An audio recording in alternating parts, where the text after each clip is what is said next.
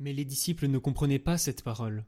Elle leur était voilée, si bien qu'ils n'en percevaient pas le sens.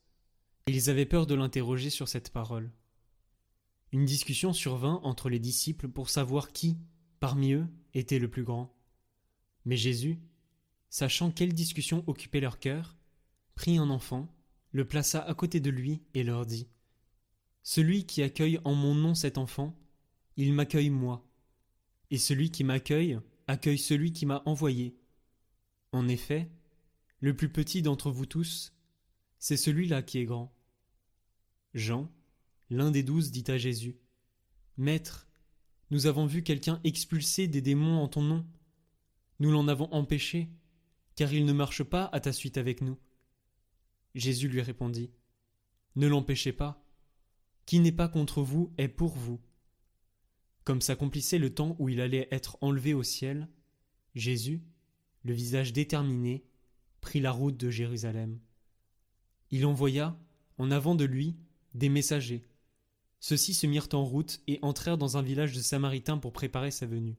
Mais on refusa de le recevoir, parce qu'il se dirigeait vers Jérusalem. Voyant cela, les disciples Jacques et Jean dirent Seigneur, Veux-tu que nous ordonnions qu'un feu tombe du ciel et les détruise? Mais Jésus, se retournant, les réprimanda. Puis ils partirent pour un autre village. En cours de route, un homme dit à Jésus Je te suivrai partout où tu iras. Jésus lui déclara Les renards ont des terriers, les oiseaux du ciel ont des nids, mais le Fils de l'homme n'a pas d'endroit où reposer sa tête. Il dit à un autre Suis-moi. L'homme répondit Seigneur, permets-moi d'aller d'abord enterrer mon Père. Mais Jésus répliqua. Laisse les morts enterrer leurs morts. Toi, pars et annonce le règne de Dieu. Un autre encore lui dit. Je te suivrai, Seigneur.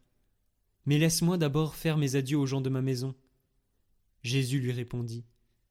Quiconque met la main à la charrue, puis regarde en arrière, n'est pas fait pour le royaume de Dieu.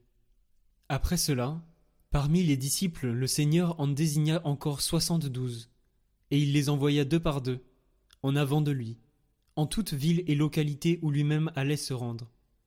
Il leur dit La moisson est abondante, mais les ouvriers sont peu nombreux. Priez donc le maître de la moisson d'envoyer des ouvriers pour sa moisson. Allez, voici que je vous envoie comme des agneaux au milieu des loups. Ne portez ni bourse, ni sac, ni sandales et ne saluez personne en chemin.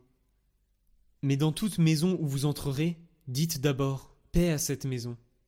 S'il y a là un ami de la paix, votre paix ira reposer sur lui, sinon elle reviendra sur vous. Restez dans cette maison, mangeant et buvant ce que l'on vous sert, car l'ouvrier mérite son salaire.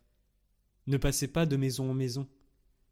Dans toute ville où vous entrerez et vous serez accueillis, mangez ce qui vous est présenté, Guérissez les malades qui s'y trouvent et dites-leur Le règne de Dieu s'est approché de vous. Mais dans toute ville où vous entrerez et vous ne serez pas accueillis, allez sur les places et dites Même la poussière de votre ville, collée à nos pieds, nous l'enlevons pour vous la laisser. Toutefois, sachez-le, le règne de Dieu s'est approché. Je vous le déclare, au dernier jour, Sodome sera mieux traité que cette ville. Malheureux es-tu, Corazine Malheureux es-tu, Bethsaïde Car si les miracles qui ont lieu chez vous avaient eu lieu à Tyr et à Sidon, il y a longtemps que leurs habitants auraient fait pénitence avec le sac et la cendre. D'ailleurs, Tyr et Sidon seront mieux traités que vous lors du jugement.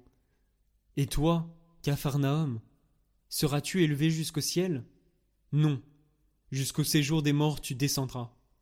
Celui qui vous écoute m'écoute. Celui qui vous rejette me rejette, et celui qui me rejette rejette celui qui m'a envoyé. Les soixante-douze disciples revinrent tout joyeux en disant Seigneur, même les démons nous sont soumis en ton nom. Jésus leur dit Je regardais Satan tomber du ciel comme l'éclair. Voici que je vous ai donné le pouvoir d'écraser serpents et scorpions, et sur toute la puissance de l'ennemi. Absolument rien ne pourra vous nuire. Toutefois, ne vous réjouissez pas parce que les esprits vous sont soumis, mais réjouissez-vous parce que vos noms se trouvent inscrits dans les cieux.